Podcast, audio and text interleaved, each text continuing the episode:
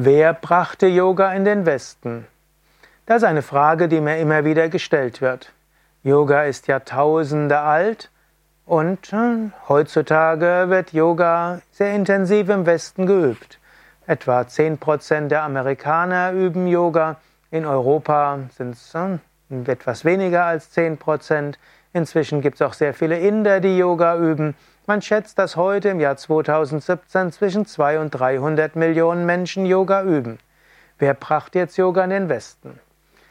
Die einfache Antwort wäre Swami Vivekananda, der große indische Yogi, ging Ende des 19. Jahrhunderts auf einen Kongress im Rahmen des Weltparlamentes der Religionen und hielt dort einen enthusiastischen Vortrag über Yoga und Vedanta, die Zuhörer waren begeistert. Er wurde angeheuert von einer amerikanischen Organisationsfirma und er reiste dann durch Amerika, begeisterte viele Menschen. Er gründete danach selbstständig einige äh, Zentren und auch einen Ashram oder sogar mehrere Ashrams. Und so entstand, entstanden die ersten Yoga-Zentren. Allerdings, das war jetzt kein Hatha-Yoga. Wenn man sich fragt, wer brachte Yoga in den Westen? Gut, Swami Vivekananda war einer der herausragenden Figuren.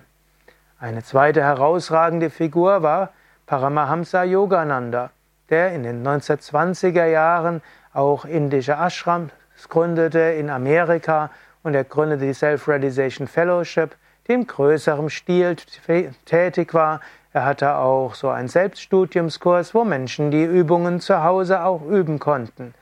Da es noch nicht so viel Zentren gab.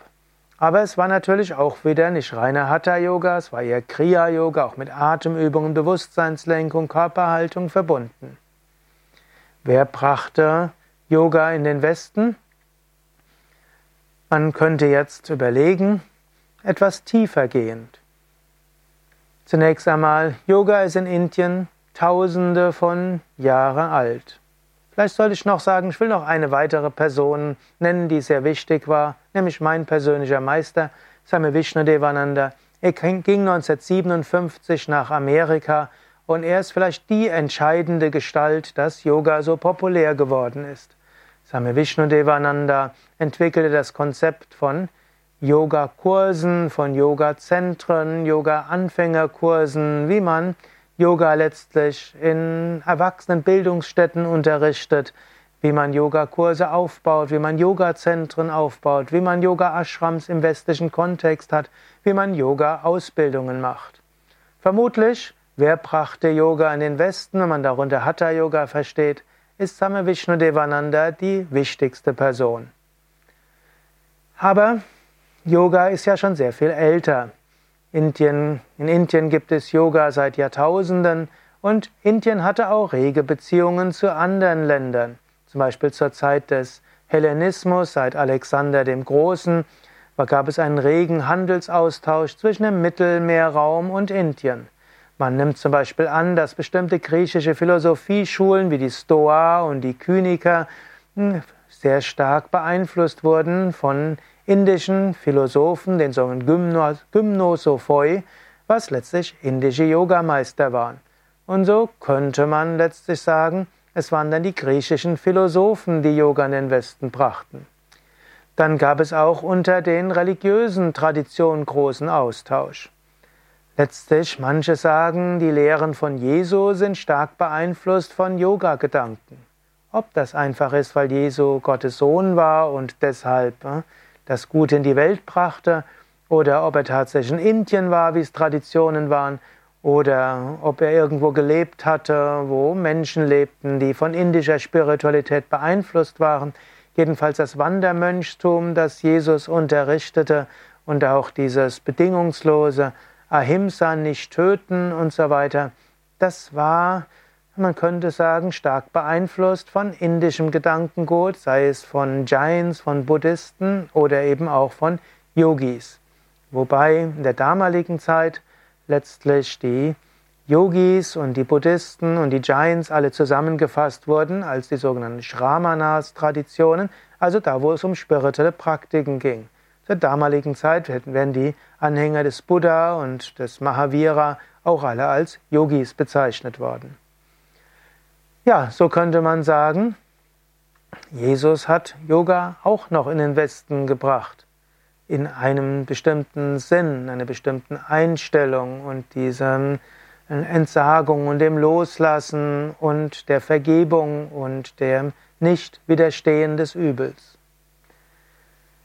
Dann könnte man sagen, die, das Christentum hat bestimmte Yoga-Gedankengänge in den Westen gebracht, die Stoiker haben bestimmte Gedankengänge in den Westen gebracht und gerade dann im mittelalterlichen Christentum hat sich ja die Stoa mit dem Christentum stark vermischt, auch im Sinne von Selbstbeherrschung und so weiter und auch im Sinne von Entsagung. Also wahrscheinlich alles irgendwo beeinflusst durch die Yogis. Wahrscheinlich, vielleicht sage ich auch eher, vielleicht. Wer hat Yoga in den Westen gebracht? Wer brachte Yoga in den Westen? Die nächste Welle war im 18. Jahrhundert.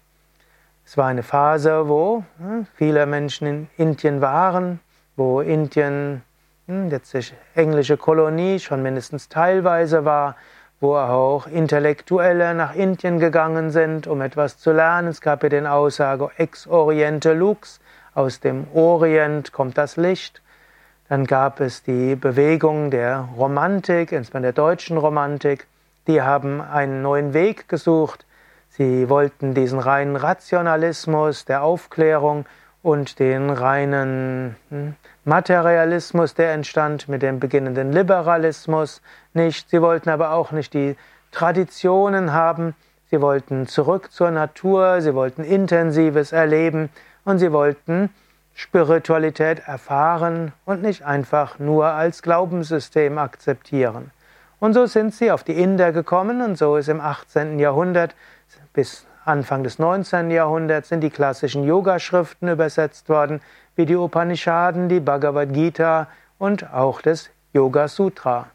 Und das hat dann sehr stark die deutschen Romantiker beeinflusst. Goethe kannte die Upanishaden und die Bhagavad Gita und auch Hegel und Schopenhauer und Schlegel und Nietzsche später. Im Grunde genommen der ganze Deutsche, ja, Existenzialismus, die deutsche Romantik und später die beginnende deutsche Psychologie und die amerikanische Psychologie, alles stark beeinflusst durch Yoga. Dann gab es im 19. Jahrhundert eine Bewegung, die nannte sich die Theosophen, die lernten tatsächlich bei indischen Meistern und lehrten die Techniken dann in Europa und Amerika. Sie waren also auch entscheidend.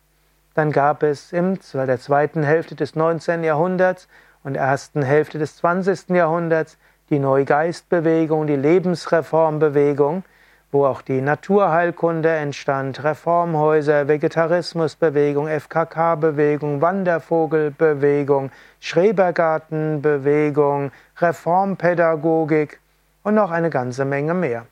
Und in dieser Basis wurde dann auch Yoga praktiziert. Es war eine ganze Bewegung in Amerika, in Europa, Deutschland, Frankreich, England, also eine sehr breite Bewegung.